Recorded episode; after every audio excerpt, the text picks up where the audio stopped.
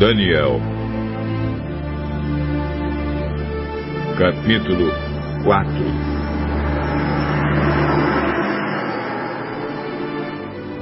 O rei Nabucodonosor mandou aos povos de todas as nações, raças e línguas a seguinte mensagem: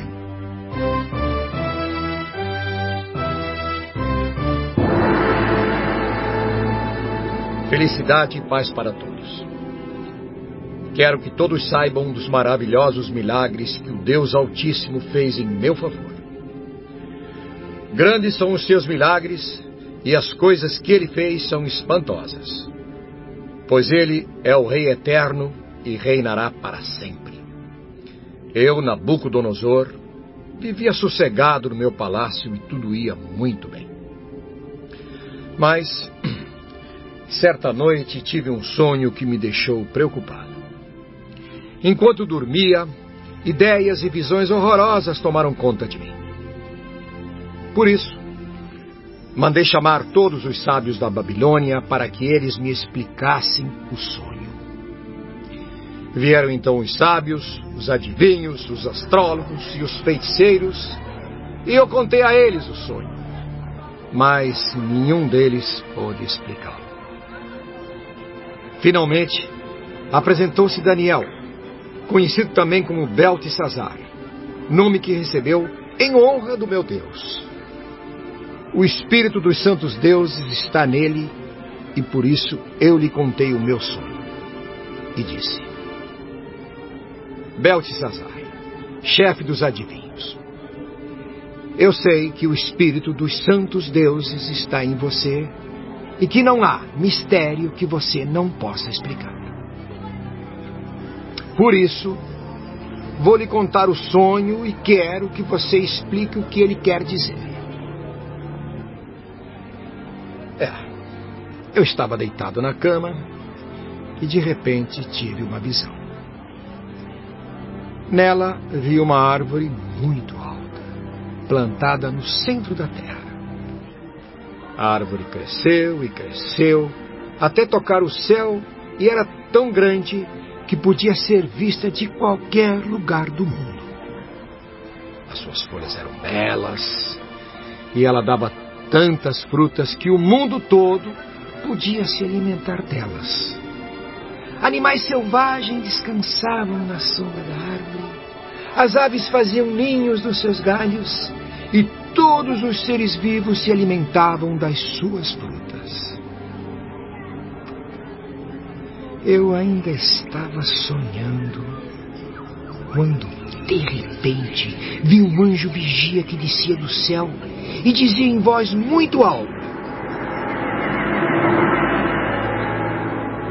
Derrubem a árvore! Cortem os seus galhos! Tirem as folhas e joguem fora as frutas. Espantem os animais que estão descansando na sua sombra e as aves que estão nos seus galhos.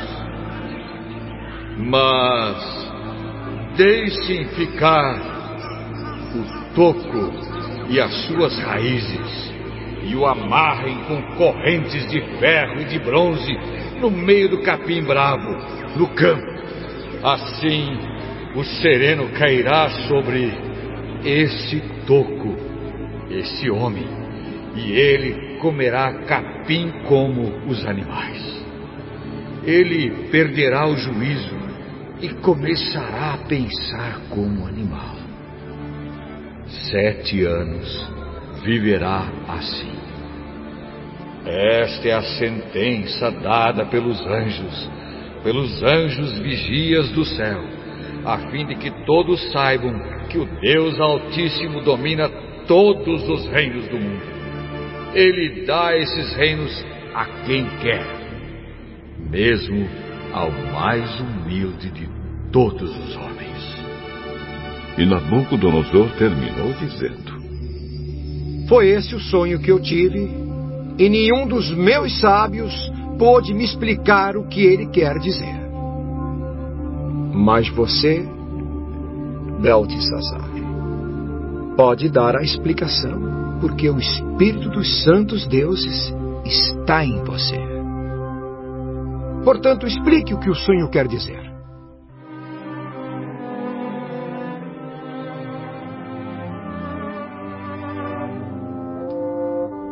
Ao ouvir isso, Daniel, também conhecido como Beltesazar, ficou espantado e por alguns instantes não sabia o que pensar. O rei lhe disse: Beltesazar, não se preocupe com o sonho nem com o que ele quer dizer. Oh rei, quem dera que o sonho e a sua mensagem não fossem a respeito do Senhor, mas a respeito dos seus inimigos. O Senhor viu uma árvore que cresceu, e cresceu até tocar o céu, e que era tão grande podia ser vista de qualquer lugar do mundo. As suas folhas eram belas, e ela dava tantas frutas que o mundo todo podia se alimentar delas. Animais selvagens descansavam na sombra da árvore, e as aves faziam ninhos nos seus galhos. Aquela árvore, oh, rei, é o Senhor. Pois o Senhor se tornou poderoso, e o seu poder aumentou tanto que chegou até o céu e o seu domínio se estendeu pelo mundo inteiro.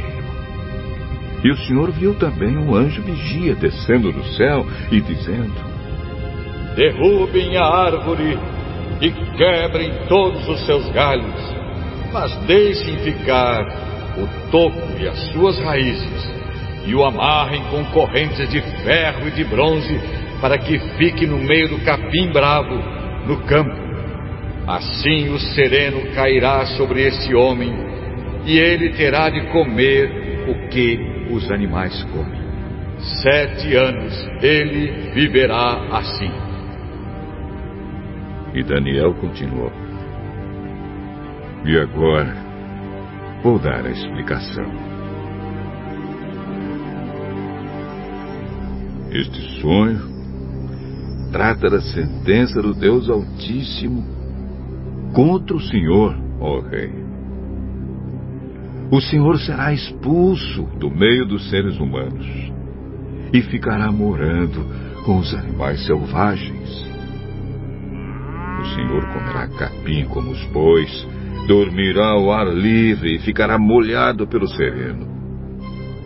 Isso durará sete anos, até que o Senhor reconheça que o Deus Altíssimo domina todos os reinos do mundo e coloca como rei o homem que ele quer.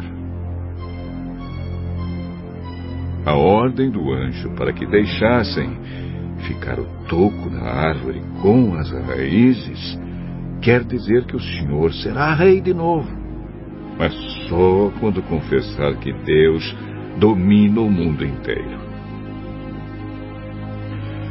Oh, rei, aceite o meu conselho. Deixe de pecar e faça o que é certo. Acabe com as suas maldades e ajude os pobres. Assim talvez o Senhor possa continuar a viver em paz e felicidade.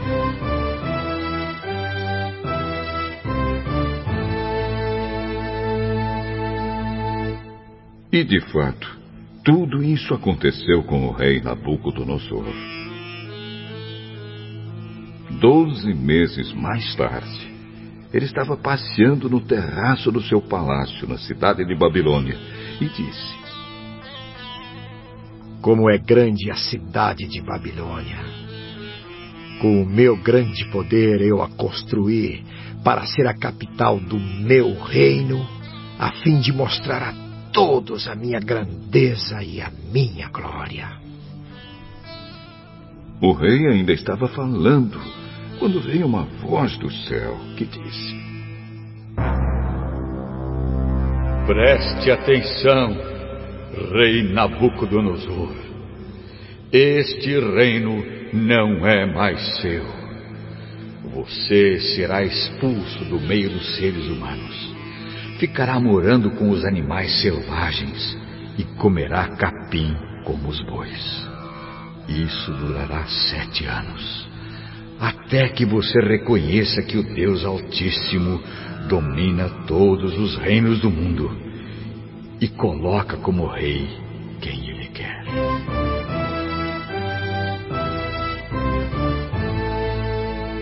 Naquele mesmo instante, cumpriu-se a sentença contra Nabucodonosor. Ele foi expulso do meio dos seres humanos e começou a comer capim como os bois. Dormia ao ar livre e ficava molhado pelo sereno. O seu cabelo ficou comprido, parecido com penas de águia, e as suas unhas cresceram tanto que pareciam garras de um gavião.